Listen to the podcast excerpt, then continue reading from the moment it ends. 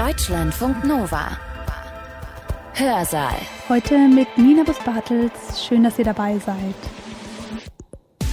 Wir schreiben den dritten Sommer der Pandemie. In Bus und Bahn tragen wir immer noch Maske, aber man kann wieder tanzen, knutschen, sorglos sein. Doch die Pandemie hat uns verändert. Zum Beispiel hat sie verändert, wie wir vertrauen und in was wir vertrauen.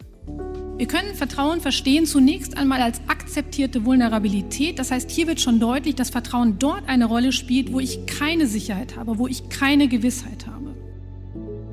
Also ich finde, dass sozusagen die Frage, was passiert eigentlich, was ist eigentlich passiert mit dem Vertrauen und wie können wir eigentlich Vertrauen aufbauen? Vertrauen sowohl, das gilt für uns als Medienschaffende, das gilt für, für die Wissenschaft. Das ist ein so zentraler Punkt. Entweder man vertraut denen, die nicht vertrauenswürdig waren. Das ist häufig der Fokus der Aufmerksamkeit in vieler Kritik.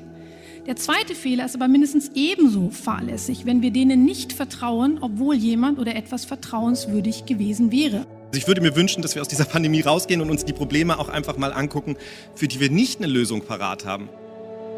Die Corona-Pandemie geht zu Ende. Und was haben wir eigentlich daraus gelernt? Darüber haben Wissenschaftlerinnen und Wissenschaftler auf einem Symposium an der Akademie der Wissenschaften in Hamburg diskutiert. Und von diesem Symposium habe ich euch zwei Vorträge rausgesucht heute für den Hörsaal. Der erste kommt von Judith Simon. Sie ist Professorin für Ethik in der Informationstechnologie an der Universität Hamburg. Und sie spricht darüber, wie sich verändert hat, wie wir vertrauen. Wie wir in Ärzte vertrauen, in Medien, in die Wissenschaft und in Politikerinnen und Politiker. Und der zweite Vortrag, der kommt von Kai Kupferschmidt. Er ist Wissenschaftsjournalist und Korrespondent des Magazins Science und er spricht darüber, was sich für die Medien in der Pandemie verändert hat. Und da geht es natürlich auch ganz viel um Vertrauen. Aber jetzt erstmal die Philosophin Judith Simon. Am Anfang ihres Vortrags nennt sie verschiedene Studien, die Vertrauen in der Pandemie untersucht haben zum Beispiel die Kosmos-Studie aus Erfurt zu dieser Kosmos-Studie, die ja in Erfurt stattgefunden hat, wo im Laufe der Pandemie erfasst wurde, äh, wie hoch das Vertrauen ist in verschiedene Akteure, insbesondere die Ärztinnen und Ärzte, die Wissenschaftler, die Gesundheitsämter und die Bundesregierung und inwiefern dieses Vertrauen im Laufe der Pandemie nach oben oder unten gegangen ist. In einem ganz anderen Feld wurde beispielsweise mit Blick auf Dänemark ja argumentiert, dass die Impfbereitschaft dort so hoch sei, weil dort ein großes Vertrauen in das System, in das politische System stattfinden sollte. Das heißt, im Rahmen der Pandemie wurde ausgiebig über Vertrauen oder den Mangel an Vertrauen geredet und welche Rolle das für unterschiedliche Formen der Entscheidung in der Pandemie geführt hat. Was aber ist jetzt Vertrauen? Und ich möchte hier eigentlich aufgrund der Kürze der Zeit auch nur auf zwei klassische äh, Referenzen eingehen. Das erste ist ein Artikel von Annette Bayer von 1986, der die Debatte rund um das Konzept des Vertrauens in die Ethik, in die Philosophie ein Stück weit eingeführt hat. Und sie beginnt diesen Artikel mit einem Zitat von Cicilla Bock, die schreibt, Whatever matters to human beings, trust is the atmosphere in which it thrives. Und das klingt zunächst mal sehr positiv, als wäre Vertrauen etwas Essentielles für das Positive in der Welt. Annette Bayer relativiert das aber unmittelbar direkt im Anschluss und sagt, Exploitation and conspiracy, as much as justice and fellowship, thrive better in an atmosphere of trust. Und was damit deutlich wird, wird etwas sein, was uns noch beschäftigt, dass diese Vertrauensbeziehungen nicht notwendigerweise positiv sein können, sondern auch Nährboden für falsches Vertrauen. Bayer definiert Vertrauen als, und ich zitiere erneut, accepted vulnerability to another's possible, but not expected ill will or lack of goodwill towards one. Das heißt, es geht darum, dass wenn ich vertraue, mache ich mich verletzlich. Und es geht genau darum, dass in dem Akt des Vertrauens ich mich verletzlich mache, dass jemand mich im Stich lässt. Letzter Punkt, auch auf den wir zurückkommen werden. Bayer schreibt am Ende dieses Artikels, Trust is a fragile plant which may not endure inspection of its roots even when they were before inspection quite healthy. Worum geht es? Vertrauen wird oft dann thematisiert, wenn es brüchig wird, wenn es sozusagen nicht mehr als gegebener Hintergrund wahrgenommen wird, sondern dann, wenn es in Frage gestellt wird. Ich fasse zusammen. Wir können Vertrauen verstehen zunächst einmal als akzeptierte Vulnerabilität. Das heißt, hier wird schon deutlich, dass Vertrauen dort eine Rolle spielt, wo ich keine Sicherheit habe, wo ich keine Gewissheit habe. Zweiter Punkt. Vertrauen müssen wir verstehen als relationales Konzept. A vertraut B in Bezug auf X. Was heißt das? Ich werde sehr wenigen Menschen oder Personen in Bezug auf alles vertrauen, sondern ich vertraue Personen in Bezug auf etwas Bestimmtes. Als Beispiel zum Beispiel vertraue ich meiner Ärztin natürlich in Bezug auf Gesundheitsfragen, aber nicht dazu, mein Auto zu reparieren. Das klingt banal, ist bei Fragen des Vertrauens aber ganz entscheidend. Weiterer Punkt. Wir verwenden den Begriff Vertrauen zur Beschreibung von Relationen ganz unterschiedlicher Natur. Wir beschreiben zum einen Vertrauen zwischen Personen. Das ist das klassische Konzept, wenn wir über Vertrauen sprechen. Vertrauen in andere Personen. Aber hier merken wir schon, es macht einen großen Unterschied, eine Vertrauensbeziehung zwischen Partnern, zwischen Eltern und Kindern, zwischen Fremden oder zwischen professionellen Rollen zu beschreiben. Für all das verwenden wir den Begriff des Vertrauens, meinen aber gegebenenfalls etwas sehr Unterschiedliches. Wir verwenden den Begriff des Vertrauens, wie auch in der Studie, die am Anfang zitiert wurde, aber auch, um unsere Relation zu Institutionen zu beschreiben. Die Bundesregierung, die STIKO, der öffentlich-rechtliche Rundfunk, als das sind Institutionen, denen man mehr oder minder vertraut. Zumindest setzt man dies voraus, wenn man danach fragt. Wir vertrauen auch, auch darauf wird zu sprechen sein, in abstrakte Entitäten. Es geht um die Messung des Vertrauens in die Wissenschaft, in die Politik und die Medien, obwohl wir wissen, dass das natürlich in einer Mannigfaltigkeit ganz unterschiedliche Akteure umfasst. Und was sehr umstritten ist, ist die Frage, ob wir auch Technologien vertrauen können oder ob der Begriff des Vertrauens hier fehlgeleitet sei.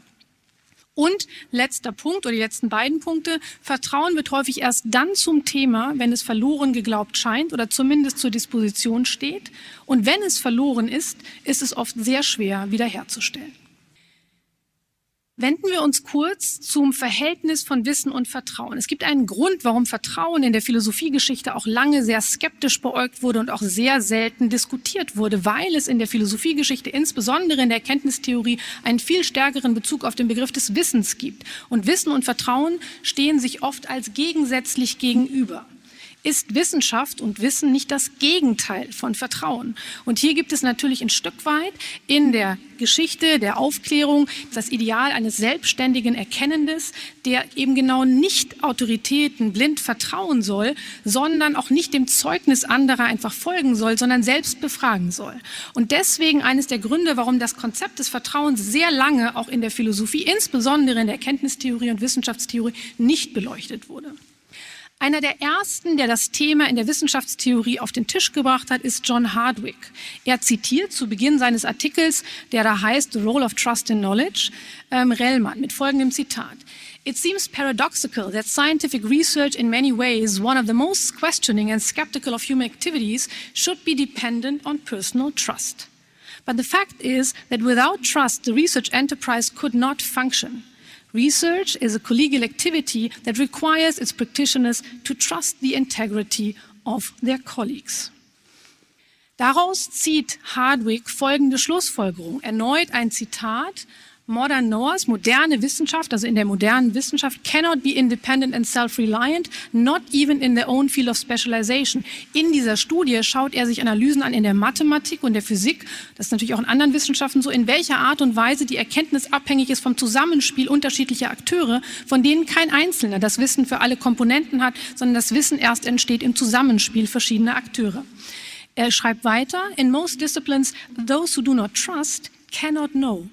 Those who do not trust cannot have the best evidence for their beliefs. In an important sense, then, trust is often epistemologically even more basic than empirical data or logical arguments. The data and the arguments are available only through trust. If the metaphor of foundation is still useful, the trustworthiness of members of epistemic communities is the ultimate foundation for much of our knowledge. Das heißt, hier geht es um diese ganz starke Verschränkung, dass eben dieser Gegensatz von Wissen und Evidenz nicht aufzumachen ist, weil wir häufig delegieren müssen an die, die es besser wissen, um sozusagen die beste Evidenz zu haben. Und das gilt eben nicht nur für Laien im Verhältnis zu Experten, sondern auch für die Wissenschaft als solche. Wenn ich das zusammenfasse, auch in Bezug auf das, was Hardwick schreibt, so können wir festhalten, dass Wissenschaftlerinnen und Wissenschaftler sich gegenseitig vertrauen müssen. Einerseits in Bezug auf ihre Kompetenz, dass sie wissen, was sie tun, in Bezug auf ihre Ehrlichkeit, dass sie angemessen berichten, was sie getan haben und ganz wichtig, was Hardwick als angemessene epistemische Selbsteinschätzung beschreibt, dass sie die Grenzen ihres Wissens kennen und diese auch klar benennen können. Das heißt, Vertrauen und Vertrauenswürdigkeit sowohl eine epistemische, eine Wissenskomponente als auch eine moralische Komponente. Ist Vertrauen jetzt immer gut? Am Anfang schien es ja so, als wäre Vertrauen etwas, was wir wünschen sollten. Natürlich nicht. Vertrauen ist fehlbar und wir machen uns immer durch fehlgesetztes Vertrauen verwundbar. Das heißt, wir können, um es zusammenzufassen, zwei Fehler machen, wenn wir vertrauen. Entweder, und ich nenne die den Alpha- und den Beta-Fehler des Vertrauens, entweder man vertraut denen, die nicht vertrauenswürdig waren. Das ist häufig der Fokus der Aufmerksamkeit in vieler Kritik. Der zweite Fehler ist aber mindestens ebenso fahrlässig, wenn wir denen nicht vertrauen, obwohl jemand oder etwas vertrauenswürdig gewesen wäre. In beiden Fällen, sowohl wenn wir fälschlicherweise vertrauen, als auch wenn wir fälschlicherweise misstrauen, führt dies zu epistemischen, moralischen und praktischen Schäden, indem wir entweder Schäden durch falsches Vertrauen erwähnen oder darunter leiden, dass wir nicht vertraut haben und eine bestimmte Möglichkeit dadurch uns verwehrt wurde. Wem oder was sollten wir denn dann vertrauen? Und auch das ist zunächst mal ganz banal. Vertraue denen und nur denen, die vertrauenswürdig sind. Vertrauenswürdige Akteure, wenn wir uns hier zurückbeziehen, wieder nur auf diese beiden Artikeln aufgrund der Kürze sehr eng gefasst, kompetent und ehrlich und sie kennen die Grenzen ihrer Kompetenz und können diese auch klar benennen und nach außen sichtbar machen und dem Vertrauenden gegenüber sind sie wohlwollend gesinnt. Es gibt viele Debatten darüber, ob Wohlwollen der richtige Begriff ist, aber ich habe mich jetzt hier eben auf diese eine Definition beschränkt. Die zweite Frage, die sich aber stellt, wir sind niemals nur Vertrauende, sondern spätestens in der Rolle als Wissenschaftlerinnen und Wissenschaftler, als Beratende sind wir immer auch darin gefordert, vertrauenswürdig zu sein. Und auch hier gibt es epistemische und moralische Desiderate. Epistemisch geht es darum, dass ich bestmöglich kompetent sein muss in dem, was ich tue aber auch darum, die Grenzen meiner Kompetenz zu erkennen und zu signalisieren, auch denen, die Rat suchen. Und das Zweite ist natürlich, auch wenn es trivial klingt, dass wir ehrlich sein müssen und wohlwollend gegenüber denen, die unseren Rat suchen. Ich komme zu meinem Fazit. Wir können sicherlich zu Recht sagen, dass die Diskussion über Vertrauen in der Pandemie nicht aus dem Ungefähren herausgekommen ist, sondern durchaus Relevanz hatte. Aus folgenden Gründen. Es gab eine erhebliche Phase oder Phasen epistemischer Unsicherheit, die darin bestanden, nicht nur, dass es mangelndes Wissen gab, sondern dass dieses Wissen, das relevante Wissen für bestimmte Fragestellungen auch sehr weit verteilt war und dementsprechend unterschiedliche Formen von Expertise zusammengeführt werden mussten. Es gab aber darüber hinaus, jenseits dieser epistemischen Fragen, auch erhebliche moralische Unsicherheit, die sich darin festgemacht hat, dass es Wert- und Zielkonflikte gab, selbst unter der Bedingung, dass das Wissen gegeben gewesen wäre. Das heißt, und in letzter Konsequenz auch, es gab, und das wurde auch schon genannt, eine hohe Vulnerabilität. Natürlich sprechen wir einerseits von den vulnerablen Gruppen, auf der anderen Seite waren unterschiedliche Personengruppen in Bezug auf verschiedene Dinge vulnerabel. In Folge musste man handeln und entscheiden, die Politik aber auch häufig, wir in unserem Privatleben, unter der Bedingung einer großen Unsicherheit, mit großen Zielkonflikten und möglicherweise massiven Folgen von Fehlentscheidungen für verschiedene Beteiligte. Das heißt, Vertrauen und Vertrauenswürdigkeit und Verantwortlichkeit im Handeln sind essentiell in dieser Phase gewesen. Und es ergeben sich aus einer normativen Perspektive, weil ich spreche hier natürlich als Philosophin normativ und nicht rein empirisch, bestimmte epistemische und moralische Pflichten für verschiedene Akteure. Und auf diese möchte ich zum Abschluss noch in aller Kürze eingehen. Vertrauenswürdiges und verantwortungsvolles Handeln Daraus ergeben sich epistemische und moralische Pflichten, zumindest für die Politik, für die Medien, die sozialen Medien als ein Teil der Medien, für uns alle als Bürgerinnen und Bürger und für uns, viele von uns hier als Wissenschaftlerinnen und Wissenschaftler. Nicht immer wurde diesen epistemischen und moralischen Pflichten nachgekommen. Und ich werde keine Exegese machen jetzt davon, wo diesen nicht nachgekommen wird, sondern ein paar sehr exemplarische Beispiele dafür rausnehmen, wo das nicht der Fall ist.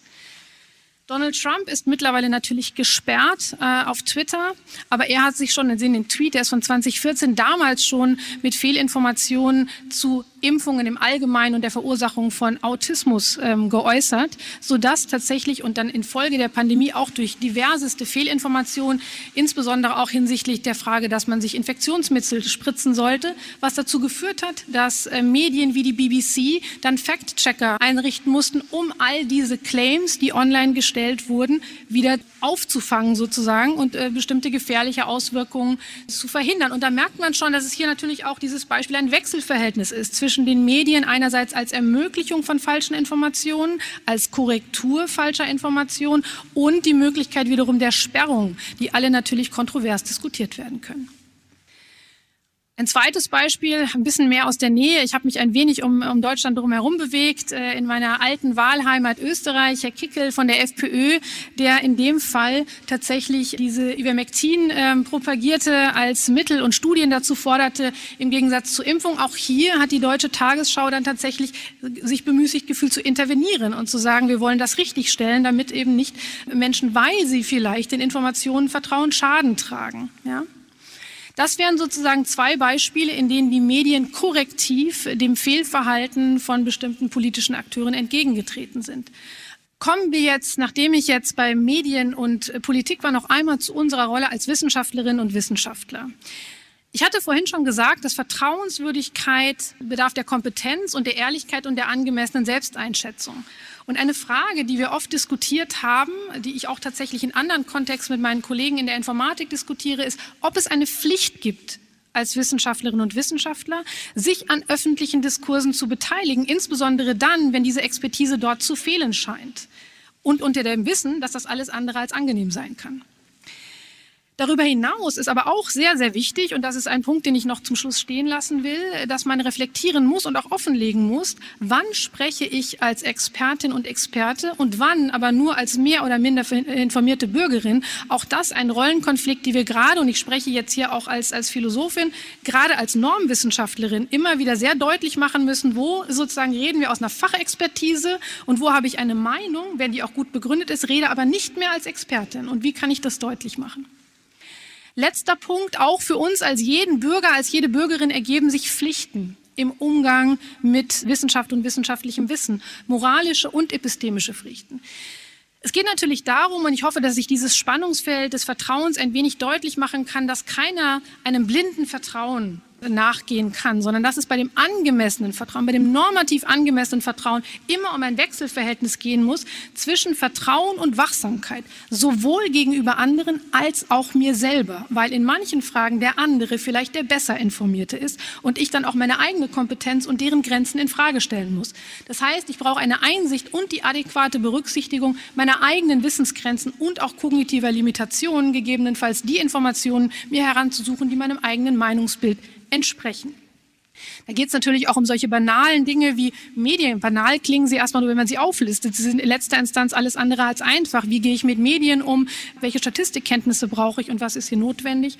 Und in letzter Instanz, und das ist auch eine offene Frage, stellt sich die Frage, ob es eine Pflicht gibt zum Widerspruch. Auch als Bürgerinnen und Bürger, wenn falsche und möglicherweise schädliche Thesen öffentlich verbreitet werden.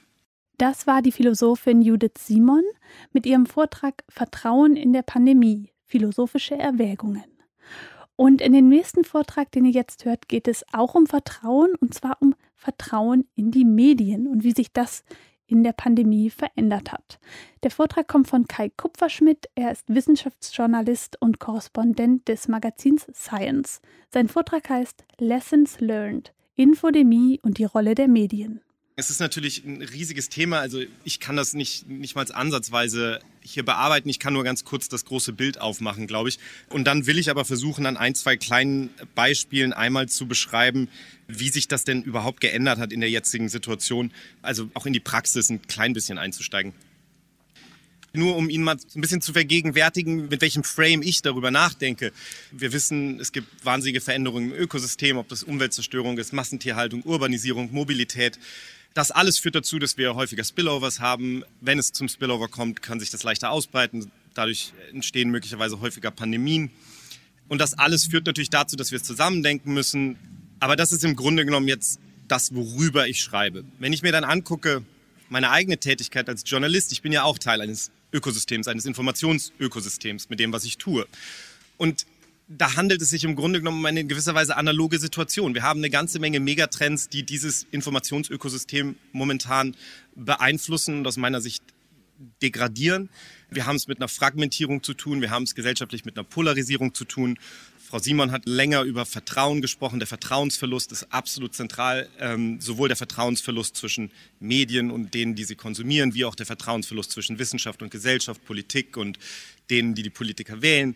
Und hinter allem stehen natürlich auch noch ökonomische Interessen. Wir haben ein Informationsökosystem, was zum Großteil strukturiert wird durch Algorithmen, die nicht darauf ausgerichtet sind, wahre Informationen zu begünstigen, sondern die darauf ausgerichtet sind, das Engagement, also die Zeit, die wir online verbringen, zu maximieren. Das ist mal das allererste, was man sich angucken muss. Wer strukturiert eigentlich unser Informationsökosystem in Maßen und was wird da maximiert? Also was ist da im Grunde genommen die, die Zielmarke? Das alles führt dann analog dazu, dass wir mehr Spillovers und Pandemien sehen, führt das dazu, dass wir aus meiner Sicht mehr Misinformation und Disinformation sehen. Ich will jetzt auch gar nicht die Analogie irgendwie zu weit treiben. Ich will im Grunde genommen nur auf zwei Sachen aufmerksam machen oder zwei Sachen erklären. Das eine ist, wenn wir über Medien reden, wenn wir über soziale Medien reden, dann haben wir es auch mit einem sehr komplexen System zu tun, analog des Ökosystems. Und das bedeutet, wenn ich dann irgendwie manchmal höre, wir müssen jetzt mehr Fact-Checking machen oder so, das ist so ein bisschen so, als würden wir denken, wenn wir jetzt irgendwie an bestimmten Stellen das Händewaschen einführen, dann ändert das irgendwie das Spillover-Risiko oder verhindert die nächste Pandemie. Das ist natürlich nicht der Fall. Es ist ein irre komplexes System. Und was dazu kommt, was glaube ich sehr wichtig ist, das Informationsökosystem wandelt sich natürlich noch schneller und noch radikaler, als es das Ökosystem tut, über das wir bei Pandemien reden. Und wir verstehen es noch viel schlechter weil wir es viel weniger untersucht haben und weil es durch diese ständigen Veränderungen auch sehr schwer zu untersuchen ist und weil natürlich manche Teile sich unserer Untersuchung entziehen, weil zum Beispiel die Daten Firmen wie Facebook oder Twitter haben und diese nicht immer zugänglich sind, beziehungsweise wir nicht wissen, was wir mit was vergleichen, wenn wir zu unterschiedlichen Zeitpunkten gucken, weil wir nicht wissen, wie sich die Algorithmen geändert haben und so weiter. Also das nur sozusagen als Frame und, und den anderen Frame, den ich einmal ganz kurz aufmachen wollte, ich denke, wenn, wenn wir über Informationsökosysteme sprechen, denke ich viel über Evolutionary Mismatch nach. Also ich glaube schon, dass wir es grundsätzlich mit einer Situation zu tun haben, in der wir uns als Menschen wieder mal in einem Umfeld bewegen, auf das wir eigentlich evolutionär nicht so richtig gut vorbereitet sind. Nur um zwei Beispiele zu nennen. Ich glaube, das eine ist einfach, dass diese Vernetzung, mit der wir heutzutage zu tun haben, halt komplett geändert hat, wie passend bestimmte äh, kann sagen, Algorithmen oder bestimmte Faustregeln, die wir haben, wie gut die funktionieren. Wenn vor tausenden Jahren fünf Menschen in der Dorfgemeinschaft gesagt haben, unabhängig voneinander, sie haben einen Wolf gesehen, dann war das vielleicht eine Information, die ich sehr ernst nehmen sollte, weil das haben mir fünf Menschen gesagt. Da ist wahrscheinlich was dran.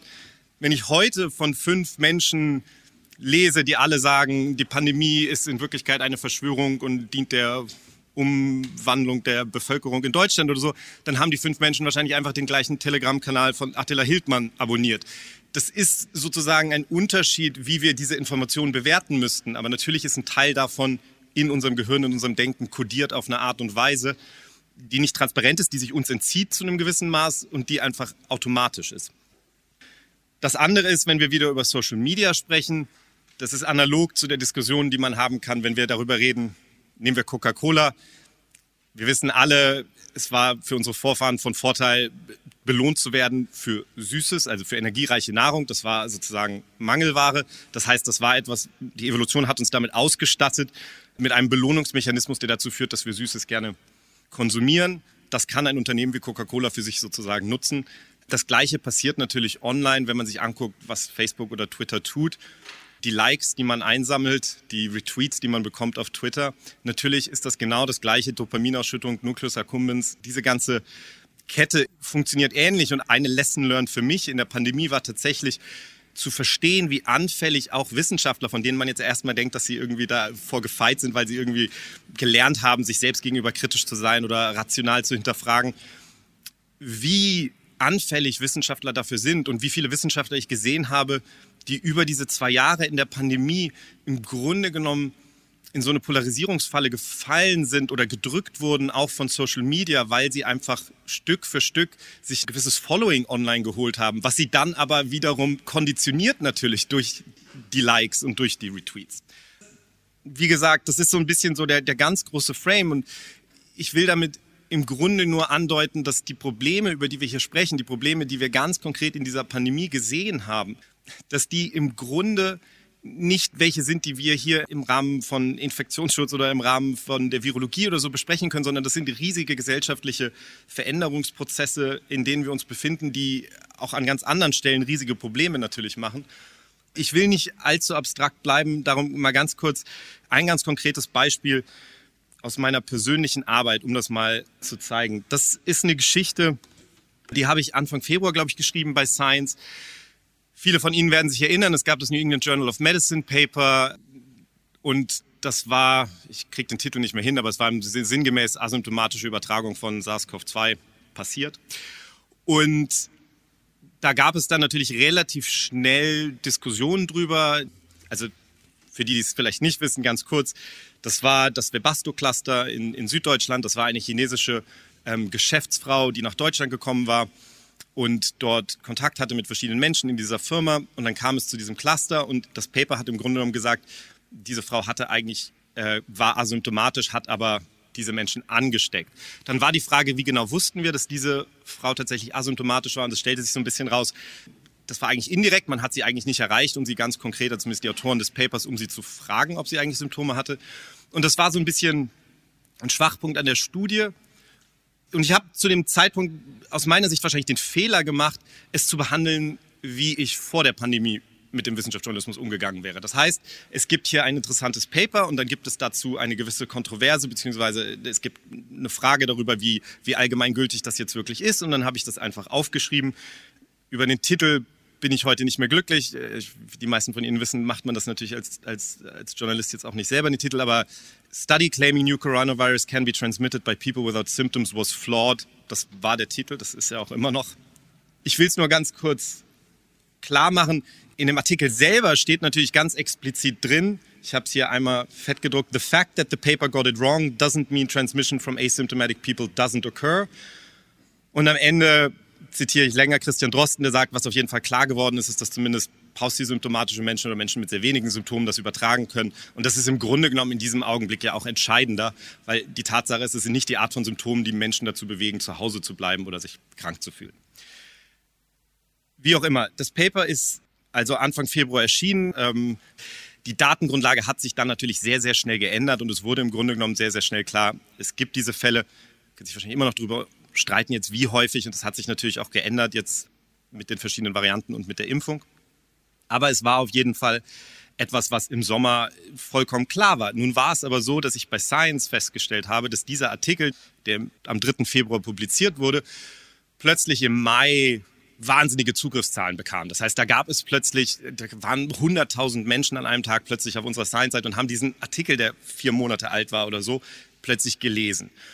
Das habe ich dann mitbekommen und dann haben wir natürlich auch nachgeguckt bei Science, okay, wo kommt dieser ganze Traffic her? Und dann wurde relativ schnell klar, das waren jede Menge Menschen, es waren einige Meinungsführer in der, so in der Republikanischen Partei oder bei den Rechten in den USA, die online diesen Artikel benutzt haben, um gegen eine Maskenpflicht zu argumentieren. Die gesagt haben, das Argument für die Maskenpflicht war ja immer, Menschen könnten asymptomatisch infiziert sein und darum sollte man, auch wenn man keine Symptome hat, selber eine Maske tragen zum Schutz der anderen. Dieser Artikel wurde nun benutzt, um dagegen zu argumentieren und dann wurde natürlich gesagt, ach schau, sogar Science Magazine und so weiter. Das heißt, wir sahen uns genötigt, das ist etwas, was wir, glaube ich, bei Science vorher auch noch nie gemacht haben, wir sahen uns dann bei Science genötigt, über den Artikel direkt an den Anfang diese Note zu schreiben und da steht im Grunde genommen drin, dass die Art und Weise, wie der Artikel jetzt benutzt wird, dass das eben nicht dem Wissen des Zeitpunkts entspricht und dass auch der Artikel selber nie gesagt hat, dass asymptomatische Infektionen, dass es die nicht gibt. Das war natürlich auch ein Lernprozess. Also ich meine, natürlich habe ich das immer mal wieder erlebt, dass Menschen einen Artikel falsch verstehen oder so, aber dass etwas so gezielt benutzt wird zur Missinformation zu einem Zeitpunkt, wo komplett klar ist, dass es Missinformation ist und also der zunächst mal falsch gelesen wird und dann zu einem Zeitpunkt benutzt wird, wo sich die Datenlage geändert hat. Das hat mir aber auch das erste Mal klar gemacht, dass natürlich eine der Dinge, die sich durch das Internet auch geändert haben, ist, dass in einer sich schnell wandelnden Situation man natürlich ein Problem hat, weil die alten Artikel ja alle nach wie vor genauso abrufbar sind und es ja nicht so ist wie die Zeitung von vor drei Monaten, die hat ja keiner mehr und, und, und verteilt die dann allen, sondern diese ganzen Informationen stehen natürlich nebeneinander. Das heißt, das ist etwas, wo wir als Medien natürlich auch ein bisschen glaube ich, nochmal wirklich drüber nachdenken müssen, wie gehen wir eigentlich damit um, dass wir Informationen zu verschiedenen Zeitpunkten mit verschiedenem Informationsstand haben. Wie gehen wir damit um, dass online nicht immer klar ist, was der neueste Stand ist vielleicht? Besonders wenn Leute nicht unbedingt aufs Datum gucken. Also ich bin mir sicher, viele Menschen haben diesen Artikel gelesen und haben jetzt nicht, das Datum steht ja jetzt nicht riesig, sondern steht da ja klein bei, haben sich damit wahrscheinlich nicht beschäftigt. Das sollte nur mal ein Beispiel dafür sein, dass natürlich irgendwie in der Pandemie auch in den Medien dann so einzelne Sachen passiert sind, wo man gesagt hat, okay, da müssen wir jetzt irgendwie mit umgehen und das ändern. Eine andere Sache, die wir bei Science gemacht haben, mit dem wir uns natürlich auch beschäftigt haben, wir beschäftigen uns ja natürlich nicht nur mit dem wissenschaftlichen Inhalt, mit der Forschung selber, sondern auch mit dem Prozess der Forschung oder mit der Verankerung der Forschung in der Gesellschaft und so weiter. Und eine tolle Kollegin von mir, Kathleen O'Grady, hat für uns eine, eine Umfrage gemacht gehabt. Also es war jetzt relativ vor kurzer Zeit, es war, ich glaube, im März publiziert. Und da hat sie eine Umfrage, ich glaube, an 1900 Forscher geschickt, die zu Covid-19 publiziert hatten. Das können Sie alles nachgucken, also die genaue Methodologie, die ist online. Aber auf jeden Fall hat sie dann ausgewertet die Antworten und sie hatte die, diese Menschen, die zu Covid-19 publiziert haben, gefragt, also was für Erfahrungen sie gemacht haben, ob sie Harassment erlebt haben oder, oder irgendeine Art von, von Bedrohung und so weiter. Und ich glaube, es gab 510 Menschen, die geantwortet haben. Also es ist natürlich ein Bias drin, es ist ein Sample jetzt nur, aber da war es halt so, dass 38 Prozent der Covid-19-Forscher gesagt haben, sie haben in irgendeiner Art und Weise als Beleidigung oder Cyberattacken und so weiter, haben sie eine Form von Harassment erlebt.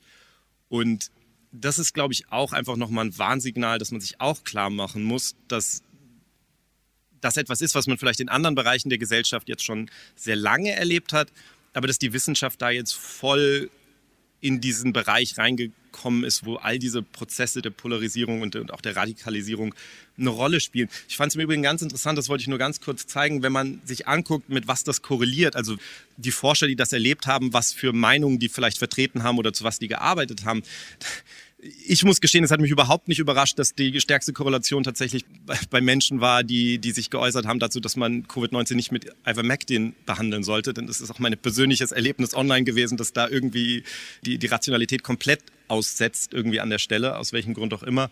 Aber natürlich Natural Origin Vaccine Passports, es werden viele von Ihnen nachvollziehen, dass die Themen, die da sozusagen oben sind, dass das die Themen sind, die, die sehr polarisiert haben. Ein kleines anderes Beispiel noch aus den deutschen Medien, ganz kurz. Sie kennen das wahrscheinlich alle. Das war die Bildzeitung am 4. Dezember. Die Lockdown-Macher, das hat für viel Streit und Aufmerksamkeit natürlich auch gesorgt. Die drei Forscher, die hier abgebildet sind, also Viola Priesemann und äh, Michael Meyer-Hermann und Dirk Brockmann, wurden da im Grunde genommen persönlich dargestellt als die Menschen, die verantwortlich sind für den Winterlockdown, auch relativ zynische Art und Weise, wie Sie sehen, mit den Geschenken, die Sie mitgebracht haben. Ich fand das interessant deswegen, weil es das eine Beispiel ist aus der Pandemie. Also ich, das mag nicht komplett richtig sein, aber zumindest für mich ist es das eine Beispiel, wo ich das Gefühl hatte, dass die Wissenschaft mit einer Stimme geantwortet hat darauf. Also es gab dann ja zwei Tage später die Stellungnahme der Allianz der Wissenschaftsorganisationen, das ist ein Zitat aus der Stellungnahme, wo Sie geschrieben haben, dass und auf welche Weise hier einzelne Forscherinnen und Forscher zur Schau gestellt und persönlich für dringend erforderliche, aber unpopuläre Maßnahmen zur Pandemiebekämpfung verantwortlich gemacht werden, ist diffamierend. Es kann überdies leicht zu einem Meinungsklima beitragen, das an anderer Stelle bereits dazu geführt hat, dass Wissenschaftlerinnen und Wissenschaftler sich physischer oder psychischer Gewalt ausgesetzt sahen oder mit ihr bedroht wurden. Darum habe ich vorher nochmal diese Umfragen gezeigt, einfach um zu zeigen, das ist eine absolut reale Sorge. Und ich fand das richtig, dass das gemacht wurde. Auch das war für mich etwas, was ich vorher so noch nicht erlebt hatte. Und ich habe ein paar Tage später, ich habe einen ähm, Podcast mit zwei Kollegen, wo wir über Infektionskrankheiten sprechen. Und ich hatte ein paar Tage später Mai Tinian Kim zu Gast für ein Interview. Und dann haben wir genau darüber gesprochen. Und ich finde, sie hat was wahnsinnig Wichtiges dazu gesagt, was irgendwie wirklich hängen geblieben ist und was ich auch ganz wichtig finde in der Diskussion. Und zwar hat sie gesagt, dass sie der Meinung ist, dass die Wissenschaft politisch neutral sein muss aber das paradoxerweise das eben bedeutet, dass sich die Wissenschaft manchmal politisch einmischen muss, um diesen Raum der Neutralität im Grunde genommen zu verteidigen. Also sie sagt, es schafft keine politische Neutralität, indem man sich raushält, solange die Medien und andere Akteure Wissenschaft ohnehin politisieren und öffentlich diskutieren. Wenn man dann nur zuschaut und denen das Narrativ überlässt, kann man die Neutralität der Wissenschaft gar nicht verteidigen. Das ist, glaube ich, auch etwas, was zu den Lessons learned gehört aus der Pandemie. So ein bisschen dieser Gedanke, dass fand ich am Anfang manchmal erschreckend, wie sehr auch einzelne sehr exponierte Wissenschaftler da allein gelassen wurden oder so. Dass es Meinungsverschiedenheiten innerhalb der Wissenschaft gibt, auch Menschen, die sich auf den Tod nicht ausstehen können. Das bin ich lang genug irgendwie Wissenschaftsjournalist, um das zu wissen. Aber natürlich muss es sozusagen einen gewissen Konsens geben oder eine gewisse Solidarität, wenn es darum geht, diesen Raum zu verteidigen. Das fand ich ganz wichtig. Hm, ich will aber aufhören mit etwas, was ich schlicht und einfach gestohlen habe von dem Vortrag von Judith Simon gestern. Und zwar nochmal mit dem Thema Vertrauen. Ich finde das wahnsinnig wichtig und ich habe das Gefühl, dass eines der Probleme, die wir bei diesen ganzen Lessons Learned Sachen jetzt haben, ist, dass wir natürlich auch immer dann so gerne die, ich sag mal, die Low-Hanging Fruits nehmen oder das, wo wir uns am besten auskennen. Das Buch von Bill Gates, ich habe das letzte Woche gelesen.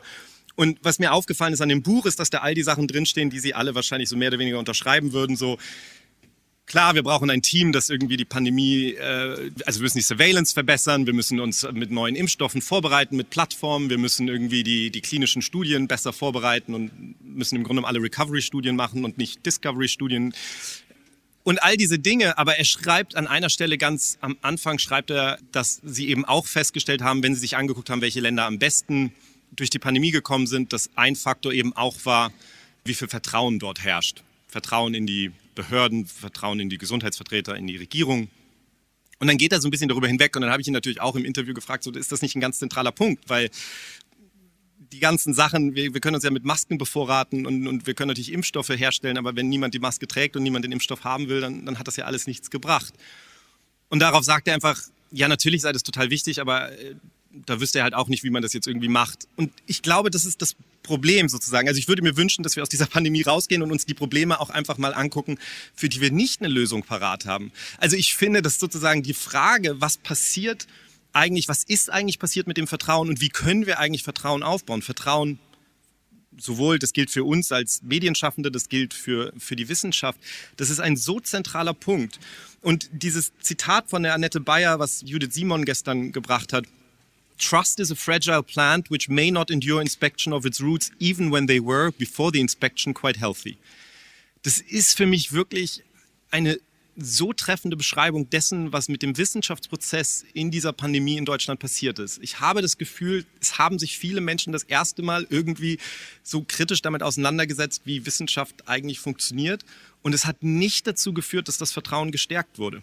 Selbst wenn man vielleicht argumentieren könnte, dass an manchen Stellen es eigentlich vielleicht fair gewesen wäre zu sagen, ah, schau mal, die Leute markieren sogar, wo ihr Wissen aufhört und sie ändern ihre Meinung so. Es hat nicht dazu geführt.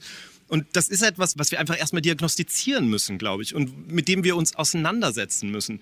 Und dieser Gegenentwurf dazu ist ja dieses, ich habe das so häufig online gehört und gelesen, I did my own research.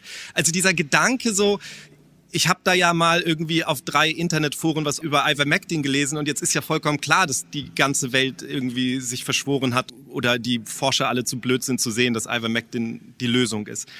Das ist einfach, also es ist so leicht, sich darüber zu erheben natürlich, aber andererseits ist das eben etwas, wo ich schon glaube, dass die Wissenschaft einfach eine Aufgabe hat, sich einzubringen in die Gesellschaft und das mitzudenken von Anfang an, wo ich immer noch glaube, dass wir alle kollektiv das nicht gut genug gemacht haben. Ob das am Ende sozusagen die Situation wirklich ändert, das weiß ich natürlich auch nicht. Aber ich würde mir einfach wünschen, dass sozusagen von jetzt an das Thema Vertrauen, egal in welchem Kontext man über die Pandemie und über die Pandemiebekämpfung und die Lessons learned redet, dass es einfach eine zentrale Rolle spielt. Und darum habe ich mich wahnsinnig gefreut, diesen Vortrag gestern zu hören. Das war der Journalist Kai Kupferschmidt mit seinem Vortrag Lessons Learned, Infodemie und die Rolle der Medien. Die beiden Vorträge, die ihr heute im Hörsaal gehört habt, die wurden gehalten auf dem Symposium Infektionen und Gesellschaft. Was haben wir gelernt? Am 29. und 30. April 2022 an der Akademie der Wissenschaften in Hamburg. Ich bin Nina Bus-Bartels und sage Tschüss. Deutschlandfunk Nova. Hörsaal. Jeden Sonntag neu. Auf deutschlandfunknova.de und überall, wo es Podcasts gibt deine Podcasts.